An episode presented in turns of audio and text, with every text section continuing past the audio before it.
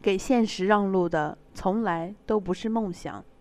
大家好，欢迎收听本期百味咖啡屋，我是播音员赵雪儿，我是播音员杨林。变得强大自然没有坏处，但别搞错了重点。重点是在现实面前，不是把梦想踩在脚下，而是学会在梦想和现实之间找到一个平衡点。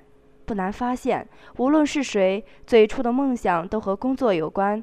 我想，那是因为工作直接关系到我们是否能从父母的襁褓中独立，是否能自由支配我们的生活吧。而支配是个很微妙的词，它可以很感性，也可以很骨感。像十八岁成年礼。我们以为握拳举手，跟着念个宣誓词，再为彼此戴上象征着成年的徽章，就真的和昨天不一样了。而事实上，之后不慎丢失的徽章，想要再来一枚，还是要伸手向父母要钱的。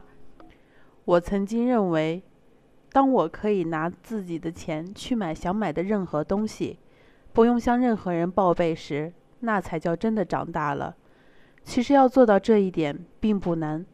能自由的、能心安理得的支配金钱就行。人们对那些花钱无节制的小孩说：“等你花自己的钱时，就知道心疼了。”可我从小就一直盼望着能用自己赚的钱，这样就不会对辛苦工作给你钱花的父母感到愧疚。我曾经也肤浅地认为，上班不打卡，生活不按章法。工作有办法，那就是自由。可当你发现五百字的稿子写不好，采访没有亮点，广告没有新意，还有那小心翼翼、害怕出错的固定格式，这些摆在眼前，只有一遍遍的重复，而没有惊喜。看似微小的、不足以为外人道的事情，却潜移默化地影响着我对这个事件的看法。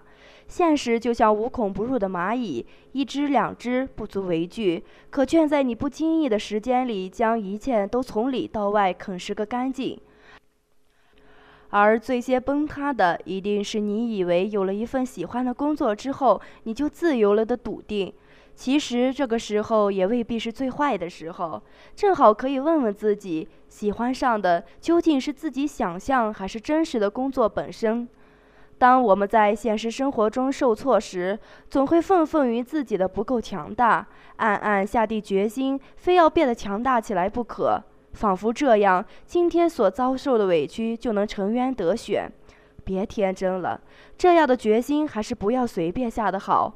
变得强大自然没有坏处，但别搞错了重点。重点是在现实面前，不是把梦想踩在脚下，也没有人有本事做到这一点，而是学会在梦想和现实之间找到一个平衡点。在你一味的咒骂现实有多么不公平、不合理的时候，你知道有多少人正在自己的路上狂奔吗？你真的以为他们之所以能够如此？是因为生来幸运，或是特别受上天眷顾，一路坦途。很多让我们受挫的现实，来自人心的与生俱来，比如贪婪、自私、势力。而我们能做的，是一边变强大，一边学习现实法则。这不影响你坚守原则。正如卡夫卡说：“努力想得到什么东西，其实只要沉着镇静，实事求是，就可以轻易的。”神不知鬼不觉地达到目的，而如果过于使劲，闹得太凶、太幼稚、太没有经验，就哭啊、抓啊、拉啊，像一个小孩扯桌布，结果却是一无所获，只不过把桌上的好东西都扯到地上，永远也得不到。别哭了，吃亏不怕，别傻天真，就是长大了。我在无数同学和朋友脸上看到过疲惫、倦怠的表情，在他们开始进入学生会、实习单位或者正式工作之后，同时，很多人走到哪里都在抱怨自己被埋没了。类似的批判随处可见。现在的教育和工作制度泯灭了大学生的个性，都市生活太空虚。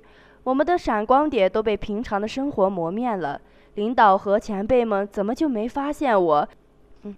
怎么就没发现这么特别、这么有个性、这么与众不同的闪亮的我？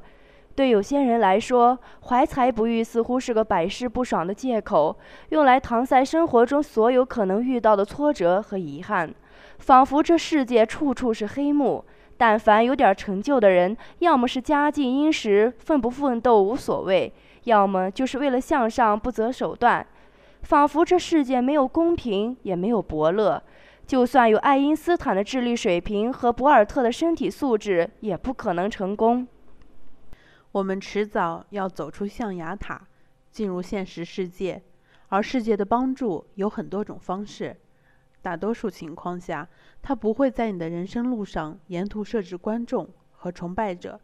有一点风吹草动，他们就呼喊着，抱着鲜花，从阴暗的角落里跳出来，抚慰或称赞你。他不会像电子游戏系统一样，实时的评估你，无比精确的打分计数，奖励你做对的每一件事情。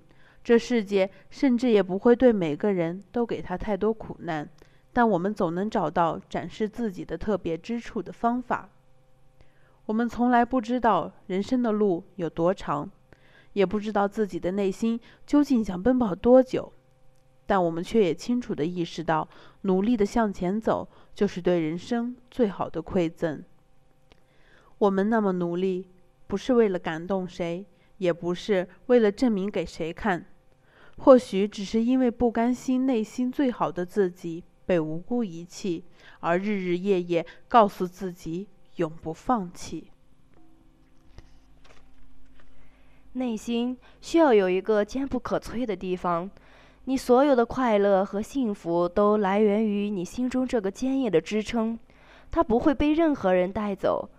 欢迎收听本次的百味咖啡屋，感谢本期编辑刘瑶、林嘉欣，策划李阳。